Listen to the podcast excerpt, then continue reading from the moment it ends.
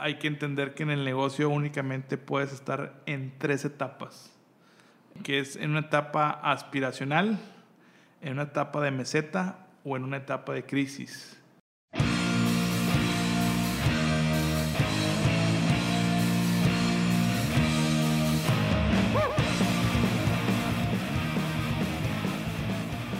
Hola, ¿cómo están? Bienvenidos a un nuevo capítulo de Emprender es con E, de ejecutar nuevamente, como siempre va a ser de aquí para adelante. Está conmigo Jorge Reyes. ¿Cómo estás, Jorge? Hola, Eduardo, muy bien. Ya más secos después de las tormentosas lluvias aquí en Monterrey, Nuevo León. Se nos vino casi un huracán, ¿verdad? Se nos vino aquí casi un huracán. Eh, nos atrasó un poquito la, la programación de de nuestra grabación, por eso ayer jueves no, no subimos capítulo. Esperemos regularizarnos lo más antes posible, ¿no? Prometemos regularizarnos, la verdad es que sí, fue aquí un medio caos, no se hizo tanto el caos en la ciudad, pero por históricamente en otras ocasiones sí ha sucedido que sucede, si sucede un caos, entonces preferimos mejor eh, quedarnos en casa por temas de seguridad. Entonces, por eso, como dice Jorge, pues nos atrasamos un poquito y por el tema de los podcasts, pero vamos a prometer regularizarnos con los capítulos. Hablando como en los capítulos pasados, que la prioridad siempre es el equipo antes que los clientes externos. Nosotros ante esas tormentas decidimos que dos días no viniera gente a la oficina. Es correcto. Eh, para que no, no correr ningún tipo de riesgo. Gracias a Dios no hubo nada que lamentar. Fueron, fueron un poquito menos de agua de lo que se esperaba, de lo que teníamos planeado, ¿no? Así es. Pues bueno, Jorge, a ver, platícanos como siempre de qué vamos a hablar el día de hoy. ¿Cuál es el tema? Mira, eh, vamos a hablar de en qué situación puede estar tu negocio. Buenísimo eso. Generalmente es, eh, es como en el fútbol, que dices, en el fútbol nada más es la defensa, la media, la delantera y el portero, ¿no? Exacto. O, o en colores, pues todos los colores se forman con el rojo, azul y amarillo hay que entender que en el negocio únicamente puedes estar en tres etapas, eh, que es en una etapa aspiracional, en una etapa de meseta o en una etapa de crisis. Y vamos a hablar eh, por qué me encuentro en cada una de las etapas y qué puedo hacer para poder identificar en qué etapa estoy y qué es lo que más me conviene hacer en dependiendo de la etapa en la que yo esté, ¿no? Súper bien, exactamente. Creo que es básico, creo que la verdad muchísimos de nosotros podemos tener el negocio y podemos creer que estamos en una etapa constante de crecimiento, podemos creer que todo el tiempo estamos eh, generando cosas nuevas, pero a lo mejor y después de la información que les damos el día de hoy puedas poder distinguir en qué etapa se encuentra tu empresa y al mismo tiempo les podemos, o más bien, les vamos a dar eh, maneras de cómo poder llevar a cabo cada etapa y cómo poder eh, seguir un paso adelante, ¿no? Sí, hay, hay, muchos ejemplos que nos pueden ayudar a entender, a entender esto. Eh, uno de los... Generalmente hay un Michael Jordan y hay un Tom Brady en, en cada una de las industrias, alguien que ha dominado perfectamente su industria, su negocio. Y a veces nos preguntamos, ¿por, ¿por, qué estos cuates como, como un Tom Brady que tiene 42 años, me parece, que viene de ser campeón, que ya tiene múltiples campeonatos, ¿por qué lo sigue intentando? ¿Por qué lo sigue haciendo? ¿O por qué un Kobe Bryant que después de ser cinco veces campeón en el básquetbol se, se retira y gana un Oscar. ¿Qué, los, ¿qué, les mueve ese tipo de gente? Y, siento yo que es entender estos tres conceptos a la perfección. ¿O qué hace eh, que un presidente cuando esté, esté en una situación totalmente de crisis o de guerra mantenga una... Como tranquilidad. Tranquilidad. Eh, o, o cómo, cómo, la persona que no tenía nada o que no tenía un Michael Jordan, si hablamos de Michael Jordan, que, que no lo aceptan en el equipo porque no es bueno, no es lo, suficientemente bueno, cómo llega a ser el, el, el, máximo jugador. Y lo pongo en el deporte porque es más fácil entenderlo. Sí, totalmente. Te puedo decir 20 ejemplos de negocios eh, que también pasan por ese tipo de etapa. O otro tipo de negocios como los que ya conocemos, Blockbuster, Toys R Us, que no entendieron en qué etapa estaban y por eso se les... Se, los comió el mercado, ¿no? Sí, totalmente. Yo creo que siempre hay ese tipo de, de, ejemplos, tanto como dices tú. Creo que el deporte es lo más fácil a entender, sepas mucho o no, porque es el dato muy contundente. A lo mejor ya entrar en temas de negocio pues sí, también a lo mejor puede ser fácil, pero ya tendrías que entrar más a números a lo mejor y está más complicado que simplemente, como dices tú, igual por ejemplo un Cristiano Ronaldo, que también viene de nada, que incluso cuando estaba chiquito le diagnosticaron creo que como un problema en el corazón y tuvieron creo que hacer una mini operación, una, una onda así, y dices, oye, ¿cómo hay momentos que cualquier otro jugador, cualquier otra persona lo puede haber marcado y puede haber dicho, pues a lo mejor este no, no es mi vocación? Y hoy en día ves el monstruo que son, o sea, es un monstruo en el sentido de que han logrado cosas cañonas y se ve que tienen una sed continua, como que no hay un stop en su vida, como que ellos están nada más viendo qué más pueden lograr, qué más pueden lograr, qué más pueden lograr. Creo que es un tema muy, muy interesante el de hoy.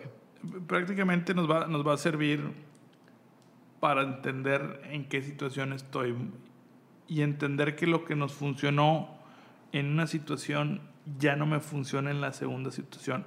Primero quiero explicar las, las tres situaciones, el, concepto de las tres situaciones en las que puede estar tu negocio.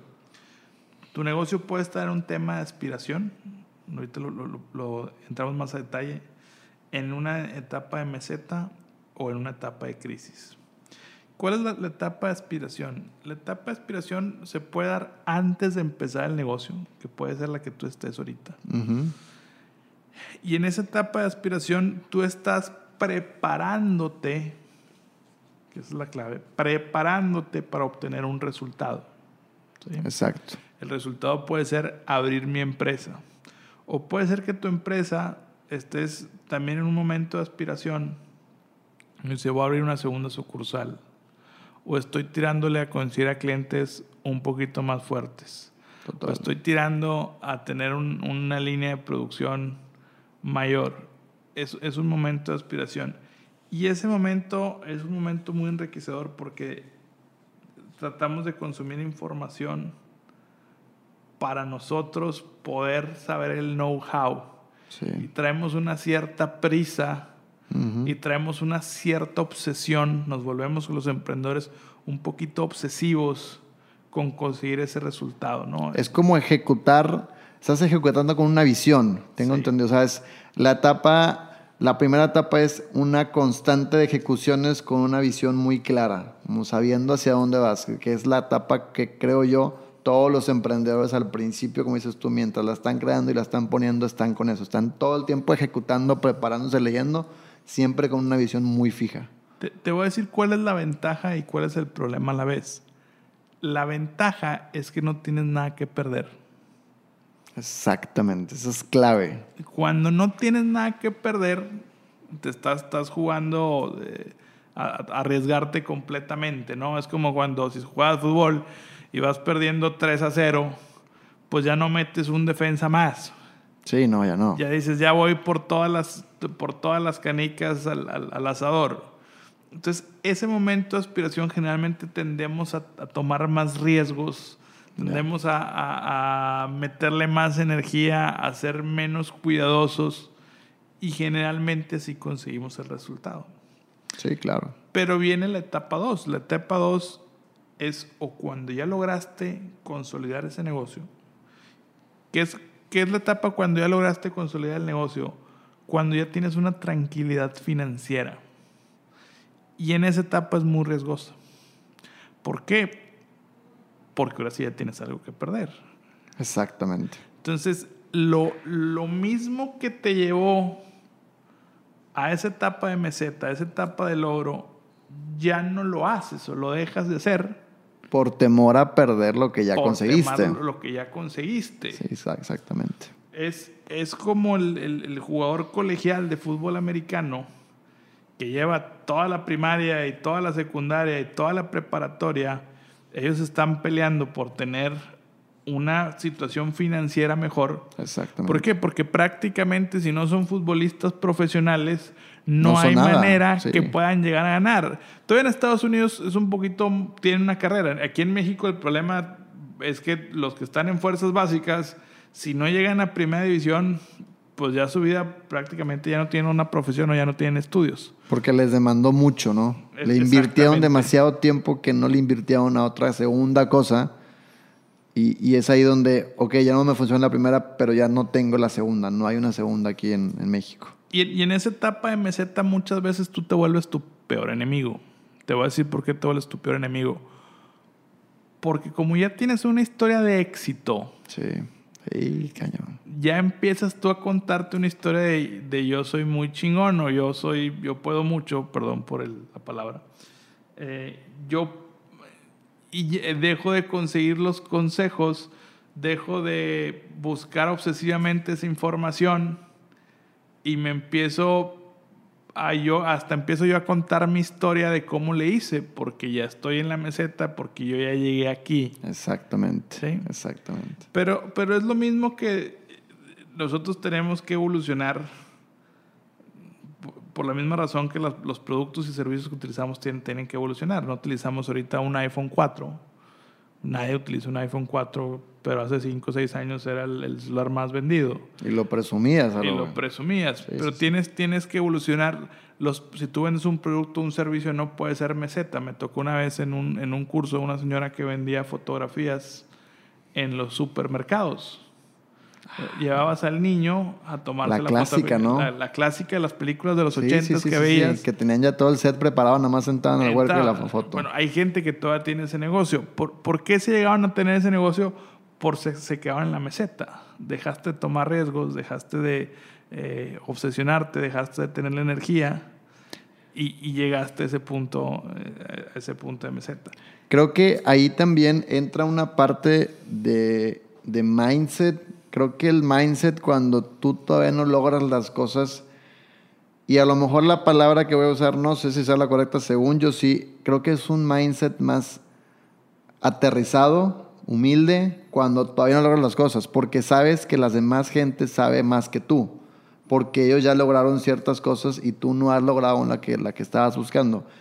Y creo que cuando llegamos a la meseta, inconscientemente perdemos un poco los pies de la tierra y llega un punto donde entonces tú ya, tú ya volteas a ver a los que lograron cosas a la, a, a la par y a los que no nos han logrado hacia abajo. Totalmente. Entonces, cuando alguien de abajo, que probablemente sepa más que tú, porque no lo define el no saber, así como esa persona de la que estamos hablando no la definió antes no haber logrado las cosas, te quiere dar algún consejo o algo, sacarte un poquito de la meseta, moverte. Hay consejos que siempre está, por ejemplo, el equipo, ¿no? Que estás tú como jefe en la meseta y tu equipo te está demandando, oye, podemos innovar en esto, en esto. Como tú ya los volteas a ver desde un tema inconsciente hacia abajo, como pues tú no logras nada, yo ya logré algo yo. Creo que ahí es donde entra la comodidad, porque hay un rechazo de tu parte, como que no sabes. Y empiezas a rechazar voces que antes sí escuchabas. Y te autosaboteas, según yo. Totalmente. Porque, por ejemplo, te puedes tener a tu amigo, tu esposa, tu novio, tu, lo que sea, que aunque no es experto en poner negocios, pues te daba consejos y tú tomas sus consejos y te funcionaron. Exactamente. Pero luego te empezó a ir mejor que el amigo, en un tema de negocio o en un tema económico. Mejor tu amigo tenía un negocio y él te estaba aconsejando cómo poner el negocio. Y luego tú creciste el negocio más que él y ya agarraste el ego o el orgullo de decir, oye, pues si yo ya le sé más, ¿por qué le vuelvo a tomar el mismo consejo a la misma persona? Exactamente. Entonces, es, es, es una zona muy, muy peligrosa. Y la tercera zona es la zona de crisis. Y la zona de crisis no nada más se refiere a la, a la crisis que te puedes tomar o la crisis que te puedes meter cuando tu negocio entra en crisis, sino tu persona o tu alrededor también puede entrar en crisis Tu entorno, ¿no? tu entorno y ya es totalmente distinto a estar en aspiracional o estar en meseta. Entrar en un momento de crisis cuando tienes un negocio es, es, es sumamente, sumamente complicado. Corrígeme si estoy mal. Según yo, hay formas de cómo eh, salir de la meseta. Una es entender, o yo creo que las personas que están en la meseta y salen de ellas de manera autónoma es porque recordaron el por qué empezaron todo. Y no es un tema filosófico, sino es un tema de, esto lo empecé porque yo quería ayudar a la gente que hizo ya, ¿no? Y la segunda, según yo, es porque viene una crisis. Sí. Casi siempre la crisis, que ahorita ya vas a entrar más en detalle tú a explicarla, es la que según yo vuelve a detonar ese tipo de, de, no sé, como de, no sé, como de querer lograr algo. el por qué lo estabas haciendo. Lo, lo dijiste muy bien. Sim- simplemente ahí es, es como que tienes tres puertas. Y para, si estás en una para salir, tienes que agarrar alguna de las otras dos. Si Exactamente. estoy en la meseta, o voy a cambiar o me voy a modificar por aspiración, Sí, o me voy a modificar por medio de crisis. La crisis, pues creo que todo el mundo entendemos la crisis. Yo, te puedo contar un, un tema muy personal que lo, lo estábamos platicando antes del, del, del, del- del podcast, sí. A, mí me tocó que cuando mi esposa está embarazada, al, sexto mes de embarazo, quinto sexto mes, a, mi suegro le detectan cáncer. Mi papá falleció de cáncer hace ya muchos años. Y, y mi esposa, en ese tiempo mi novia, le tocó todo ese proceso que fue un año muy difícil, muy complicado. Entonces, automáticamente cuando le dicen cáncer, se le viene a la mente el año que, que tuvo y la situación que tuvo mi papá, que fue, fue, fue una cosa muy fuerte. Se Como- remontó. como consejo, dejen de fumar, muchachos. Muchachos, no fumen. Se remontan con el estrés más el estrés del embarazo. Yo teniendo un negocio, no teníamos seguro gastos médicos en ese momento por un tecnicismo del seguro, para no entrar mucho en detalles. Que lo que tienes que hacer, que nosotros estábamos en un tema aspiracional porque estábamos tratando de crecer el negocio, es entrar en automático a meseta. Es decir, a mí me tocó dejar, dejar de trabajar, o sea, dejar de, ¿a qué me refiero dejar de trabajar? Literalmente 30 días no trabajé. Y tendría que explicar por qué no trabajé esos 30 días y sobrevivir con el dinero o con había. el flujo que había. Órale. Pero fue, fue, ponerle, fue poner en pausa. Pero es la forma que puedes salir de la crisis. Porque si estás teniendo esa crisis y además sigues con tu negocio, a veces tu negocio también le contagias esa crisis que ya Total. traes acá. Total, total. Entonces, es cierto, para salir de una tienes que entrar en automático a la otra. Ahora, también te puedes generar una crisis que también te conviene para salir del estado de meseta. ¿Cómo te puedes generar una crisis? Si tú estás en un estado de meseta, si dices, oye, ¿sabes que ya llevo 3, 4 años vendiendo lo mismo, mismo estilo de vida, mismo, es que ya entraste ahí. Sí. Y, y hay, hay dos formas que entres en crisis. Uno, naturalmente, porque puede venir una crisis económica, puede venir Un imprevisto eh, un imprevisto completo. como lo que platicamos, pero otra es que tú te la puedes generar. ¿Cómo te la puedes generar? Pues puedes comprar un carro que no te alcance. Puedes eh, tratar de adquirir una casa que no te alcance. Puedes tratar de contratar a un empleado de un nivel que no estás acostumbrado, de un nivel... Entonces tú mismo te puedes meter en o puedes cambiarte a un local más grande y son los momentos que entran en crisis, que se contrapone con todo lo que vamos a hablar en la parte de finanzas. ¿sí? Pero según yo es, es algo que se recomienda mucho cuando, no sé si se recomienda mucho, pero es algo que se recomienda cuando lo precisamente esto, cuando quieres crecer un negocio, pues siempre viene la parte de, de ese mismo, como dices tú, e- ese impulso, como que ese trigger que es, oye, pues quieres crecerlo, pues métete en una crisis tú solito. Que, que ahí es donde choca mucho el humano porque hasta donde tengo entendido, entre más a salvo se sienta mejor. Pero cuando ya entiendes que, que así es como funciona el cerebro y el cuerpo humano, que es metiéndote en momentos de crisis constantes, o sea, hechas por ti, que es la idea, o también pueden venir las otras personas no están preparadas, no están, bueno, sí, preparadas. Creo que cuando ya entiendes que el momento de crisis tú lo puedes crear y te va a hacer nada más que crecer, eso es cuando, según yo, ya dejas de estar en, un, en una meseta y te vuelves constantemente un aspiracional. es que estando en crisis también te puedes ir al aspiracional. ¿Por qué? Ahí te va. Ilustra mejor, Javier. To- Todos, todos siempre estamos buscando la tranquilidad. Total. ¿sí? O sea, generalmente lo que nos llevó a poner el negocio es porque estábamos intranquilos. Sí. Puede ser, oye, ¿cuál es mi intranquilidad? Me despidieron, ¡pum! Entra crisis, me voy a la aspiración, voy a poner un negocio, empiezo a vender seguros, empiezo a hacer tacos, empiezo a ofrecer mis Sí, sí, sí, servicios. sí, sí. Entonces entro en una aspiración y trato de llegar a una meseta.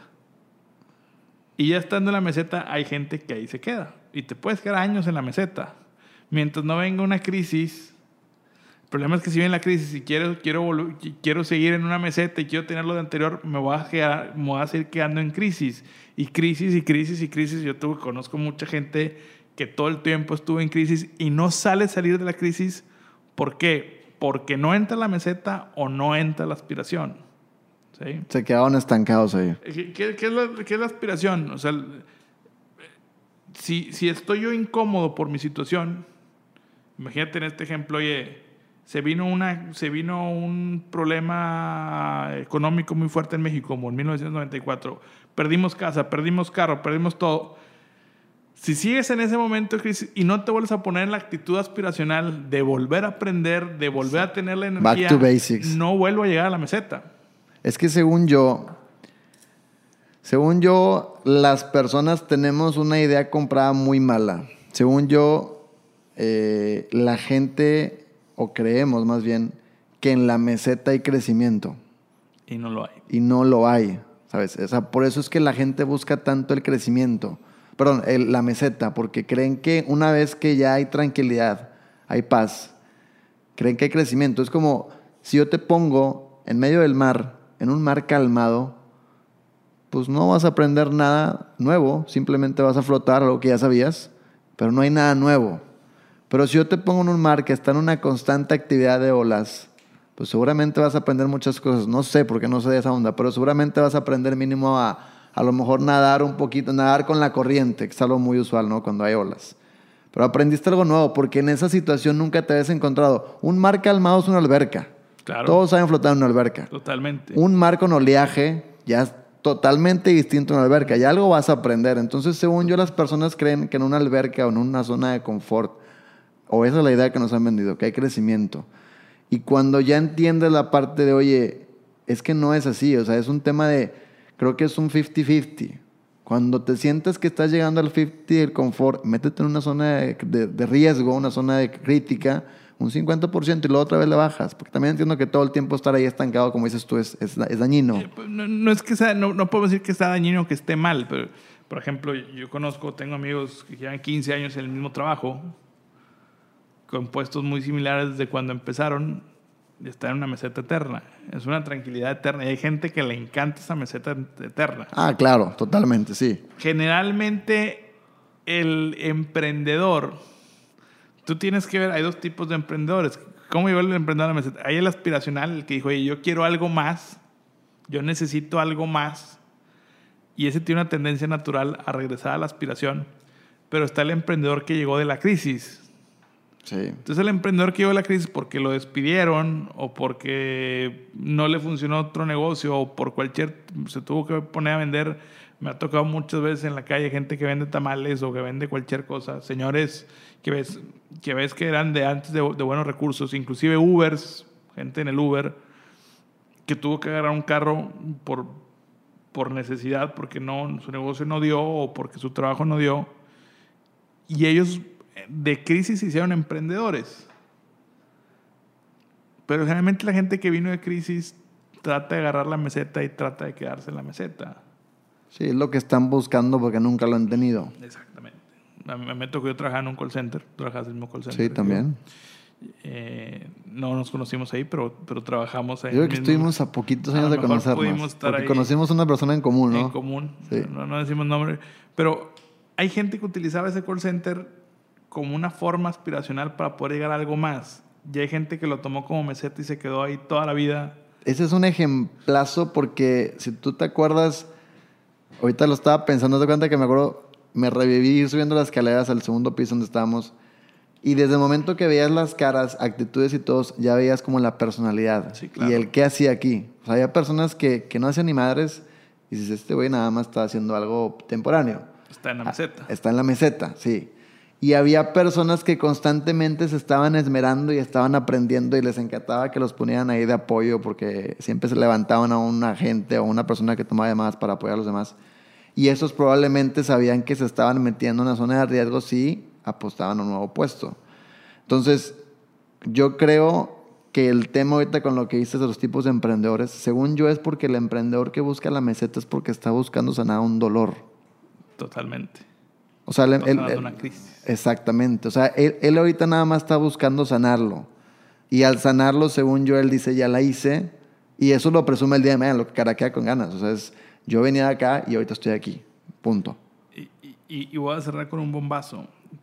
El problema viene, y nomás lo dejo, ya no lo explico, nomás para, para quedarnos que la entrega. El problema puede ser que tú, emprendedor, tu emprendedora, tengas la naturaleza de ser aspiracional, que estés en constante búsqueda, y tu pareja es meseta 100%.